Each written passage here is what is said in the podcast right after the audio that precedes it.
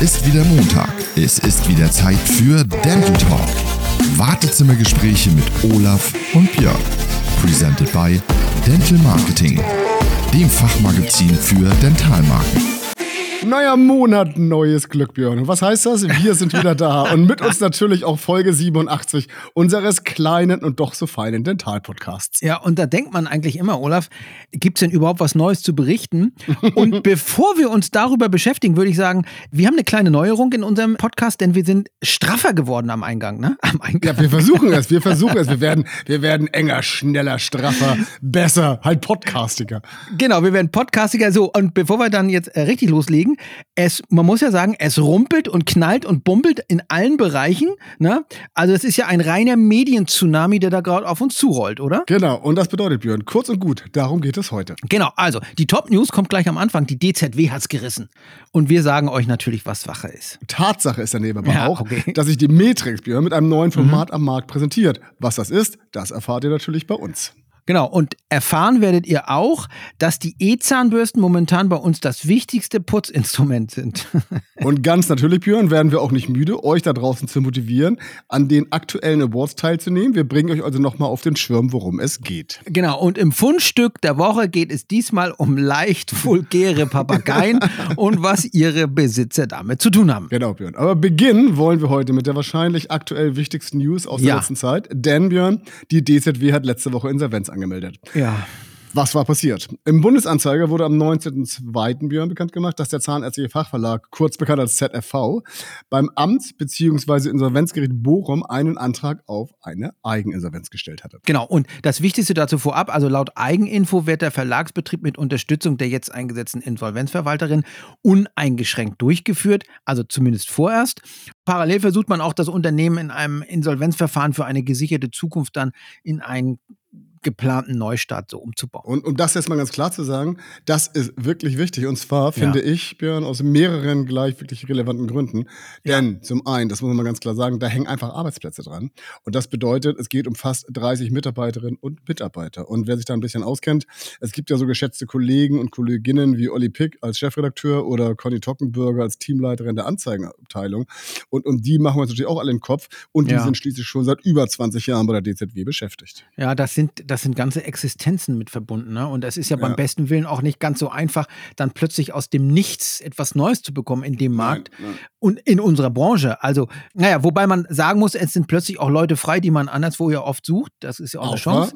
Also da da tut sich was auf. Zum Zweiten ist es ja auch fachlich ein Fund, wenn es mit der DZW, die ja im Markt eine ganz spezielle Rolle und Funktion erfüllt, plötzlich die einzig echte Wochenzeitschrift des Landes nicht mehr verfügbar ist. So, also. Ja, denn, ja, du hast es gerade gesagt, das ist natürlich ein tatsächlicher USP, der einfach da ist. Denn neben der DZW gibt es ja kein anderes Objekt bei uns in der Dentalbranche, die sowas hat, ja. ähm, die als Wochenzeitschrift und der vielleicht, muss man ja auch ganz klar sagen, auch vielleicht für andere interessant ist. Trotzdem, ähm, wenn man sich damit ein bisschen beschäftigt, die Probleme, Probleme, jedenfalls ganz persönliche Sicht von Olaf, sind in erster Linie wirklich ausgemacht.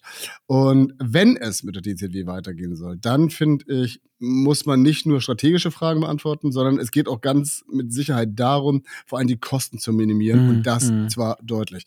Denn ähm, es sind ja nicht nur die Personalkosten, du hast einen Postversand von 47.000 Exemplaren, ja. das Ganze 38 Mal im Jahr, du hast den ganzen Druck, bedeutet, da ist wirtschaftlich richtig Feuer im Kamin. Ja, und ich finde, es bleibt da vor allen Dingen dann eine entscheidende Frage. Ne? Also, wie geht es jetzt weiter? Mhm. Und da wissen wir ja, bis zum 1. Mai jedenfalls sind Löhne, Gehälter und Verlagsbetrieb gesichert. So. Mhm. Das ist ja auch das, die gesetzliche Geschichte, das muss einfach so sein. Genau, und danach ist die Zukunft aber erstmal, ja, man kann sagen, offen und ungewiss. Mhm.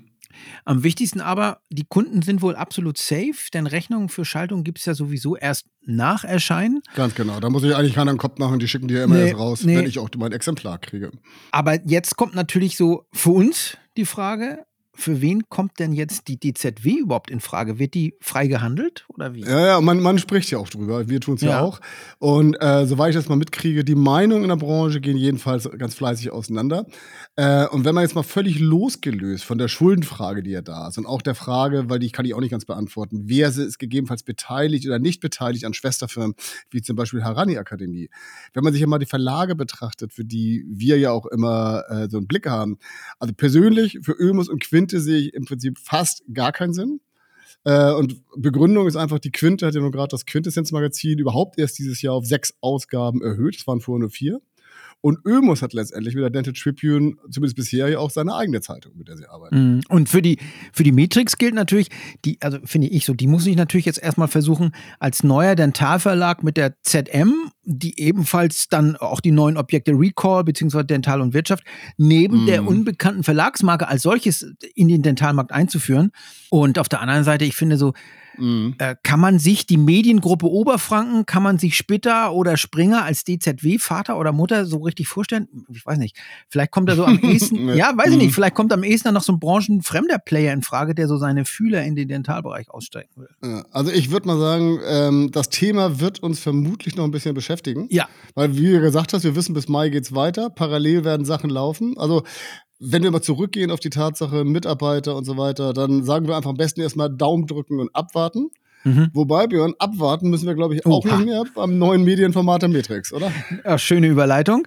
ähm, so, und das ist natürlich dieses neue Medienformat, ist gar nicht so weit weg von unserem Format, denn die Matrix startet jetzt auch im Dentalbereich mit einem eigenen Podcast durch. Mhm. Ja. Statt Wartezimmer heißt es bei denen nun ähm, Medizin trifft Zahnmedizin. Ja. Und wie der Name schon vermuten lässt, es geht hier interdisziplinär zur Sache. Ja, das ist alles wahr. Und ich finde, das ist auch eigentlich ganz cool durchdacht. Ähm, weil Medizin trifft Zahnmedizin ist ja auch, ja, man sagt, dass es Brücken überschlagen will. Und das ist eine neue Gemeinschaftsproduktion von zwei Unternehmen. Also wir haben hier die Matrix auf der einen Seite und die sogenannte Intercon. Ähm, und da will man jetzt einfach gucken, dass man Wissen aus der Human- und Dentalmedizin verbindet und gleicherzeit, äh, gleichermaßen vermittelt. Entschuldigung. So, und das Ziel ist ja auch klar. Also dieser Inter interdisziplinäre Blick soll gestärkt und neue Erkenntnisse sollen diskutiert werden. Mhm. Und am Ende will man halt dann so mehr Aufmerksamkeit für wichtige Zusammenhänge schaffen. Schlau. Mhm. Und Zielgruppe ist also ansprechen will man offenbar Mediziner, Zahnmediziner und Patienten gleichermaßen. Das ist natürlich ein spannender Ansatz. Das ist ein spannender Ansatz, aber auch für mich, ich weiß, ich habe es noch nicht ganz verstanden. Man darf ja gespannt sein, wie das funktioniert, weil das sind ja drei unterschiedliche Zielgruppen und die muss ja irgendwie alle inhaltlich äh, in der Ansprache abholen. Also mal schauen, was sie sich da einfallen lassen. Was wir auf jeden Fall bis dato wissen, erscheinen soll der Podcast offenbar monatlich und da lassen wir uns doch gerne überraschen. Also und spannend ist natürlich, dass die Matrix viele Optionen hat, ne? mit Medien wie der Medical Tribune, der Arzt und Wirtschaft. Das stimmt. Ja. Und zum Beispiel vielen weiteren Newslettern, die Folgen über die eigenen Medien zu pushen und die Reichweite so zu steigern. Olaf, das bringt ja. mich zu einer Idee. Was hältst du davon? Wir brauchen unbedingt Zeitschriften, ja. Newsletter und Co. Mach mal was. Ja, ich habe die, die DZW ist frei. Die DZW ist ja. frei. Ja, okay. wir machen jetzt auch, wir machen jetzt eigene Spots und Banner und Anzeigen. Björn, wir haben eine ganz genau. große Karriere vor uns. Da, da, wächst was zusammen, was zusammen gehört.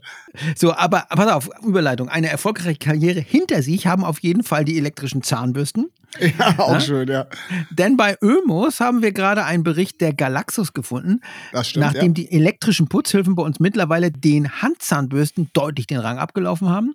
Mhm. Wobei mich das auch irgendwie gar nicht wirklich wundert, oder? Ja, mich eigentlich auch nicht, weil wenn ich mal ehrlich bin, ich kenne tatsächlich nur viele Leute, die die klassische Handzahnbürste vorziehen. Ich Auf Reisen. Dazu. Auf Reisen. Ja, nee, ja. insgesamt. Ich kenne auch Leute, die machen das zu Hause lieber. Also ich nicht. Okay. Ich bin der große Fan, seitdem ich, ich muss auch sagen, ich mache jetzt nicht mal Werbung. Also ich habe sowohl Oral B als auch die Sonicare ausprobiert. Piep. Ich persönlich bin, ich bin, ich bin Sonicare-Fan. Was bist du? Toll, Olaf. Ähm, nee, was, was bist du denn? Oral B. Du bist Oral B-Fan. Siehst du, guck mal, mhm. haben wir doch beides. 1-1. Aber Björn, zurück zum Thema. Tatsache ist nämlich, die meisten Deutschen, das hat diese Studie auch ergeben, putzen sich zweimal täglich die Zähne und dabei mhm. tatsächlich am liebsten elektrisch. Und richtig spannend finde ich aber auch, im europäischen Vergleich, Björn, gehören wir eher zu den Ohrenputz- und den Duschmuffeln. Ah, das du immer mit diesen komischen Themen. Also, das erste freut natürlich die HNOs. die wollen natürlich nicht, dass wir mit Wattestäbchen und Co. Äh, in den Ohren hantieren. Das zweite lässt mich ehrlich gesagt fassungslos zurück. Ich würde sogar fast sagen, das stinkt mir gewaltig. Da ist man ja froh, dass man sich bei der Aufzeichnung nur per Video sieht. Ja, den, den, das, die Angst kann ich dir nehmen, weil okay. die Studie bezieht sich immerhin auf 2500 befragte Menschen aus Ganzdach plus Italien und Spanien. Und das lässt ja am Ende Ende noch hoffen, dass wir im Ländervergleich, zumindest was das Duschen betrifft, ganz gut abgeschnitten haben. Okay, aber da, wenn wir schon beim Ländervergleich sind, muss man sagen, offensichtlich im europäischen Vergleich schrubbt sich Italien fast die, die, die Mundhöhle wund. Ein Drittel aller ItalienerInnen und Italiener gibt an, sich die Zähne dreimal täglich zu putzen. Also vier Prozent der Befragten sogar öfter. Also Wahnsinn. Ja, Wahnsinn. Und wenn man sich das anhört, dann ist die Wahrheit leider schmerzhaft. Denn nicht ganz so ernst mit der Mundhygiene nehmen es bedauerlicherweise drei Prozent der Umfrageteilnehmenden in Deutschland und Österreich. Gut, sind nur drei Prozent. Sie geben aber ja. immerhin an, nur jeden zweiten Tag oder viel seltener zur Zahnbürste zu greifen. I, ich will nach Hause. Ja. Oh Gott, so und jetzt zur Qual der Wahl, Olaf. In Deutschland und Österreich putzt sich die Mehrheit der Befragten ihre Zähne elektrisch. Also konkret, ja. 43 Prozent der Deutschen greifen zur elektrischen Zahnbürste und nur 38 Prozent bevorzugen die manuelle Schwester für die Oralhygiene. So. Ja. Wobei in Frankreich, Italien oder Schweiz dagegen, Björn, putzt man ja viel lieber per Hand. Im mhm. französischen Badezimmer sind es, man hat gefragt, 63 Prozent der Befragten, äh, die ihre Zähne mit der Handzahnbürste polieren. Und zusätzlich zur Zahnbürste, und da lässt Frankreich leider drastisch nach, mögen die Französinnen und die Franzosen keine zusätzlichen Hilfsmittel, denn 34 Prozent reicht ganz allein die Zahnbürste für ihre Mundhygiene. Aber jetzt habe ich noch eine ganz interessante Auswertung, einen ganz geilen Fakt, Olaf. Also, kommen wir mal zur Schweiz. Also, die Schweiz ich weiß gar nicht, wie man sowas, wie man sowas äh, erhebt, aber also nach Pizza oder Pasta kommt dort am häufigsten die Mundspülung zum Einsatz. Und wenn wir schon mal Einsatz sind, Björn, apropos, den brauchen wir nämlich von euch, denn wir haben es ja schon am Anfang gesagt, wir werden nicht müde darüber zu berichten. Es gibt jetzt zwei große Awards, die den Dentalmarkt mit abbilden, nämlich ja. den Compris und den Dental Media Award. Und damit sind sowohl der Award Klassiker, sprich Compris, als auch der Neuling, sprich Dental Media Award, gerade für die Dentalbranche gestartet und brauchen uns und eure Hilfe. Genau, also das sind zwei tolle Veranstaltungen, die also nicht nur Kampagnengewinner der Branche suchen, beurteilen und auszeichnen. Beide sind vor allem gerade in die aktuelle Bewerbungsphase gegangen. Mhm. Und das bedeutet, sucht in den Firmen nach geeigneten Kampagnen, geschaltet Motiven, entwickelt Ideen und lasst uns daran teilhaben. Reicht den ganzen Kram ein. Genau, reicht ein, denn völlig egal, mhm. ob Dental Media Award oder Compris, das sind einfach beides wirklich erstklassige Möglichkeiten, sowohl Unternehmen oder Produkte oder Ideen nicht nur bekannt zu machen, sondern vor allem auch für ihren Inhalt zu belohnen. Macht also was draus. Los geht's. Jetzt habe ich eine geile Überleitung. Was draus machen, Olaf, will auch der Lincolnshire Wildlife Park in England. Aha. Und das aus gutem Grund. Und damit sind wir auch schon beim Fundstück der Woche.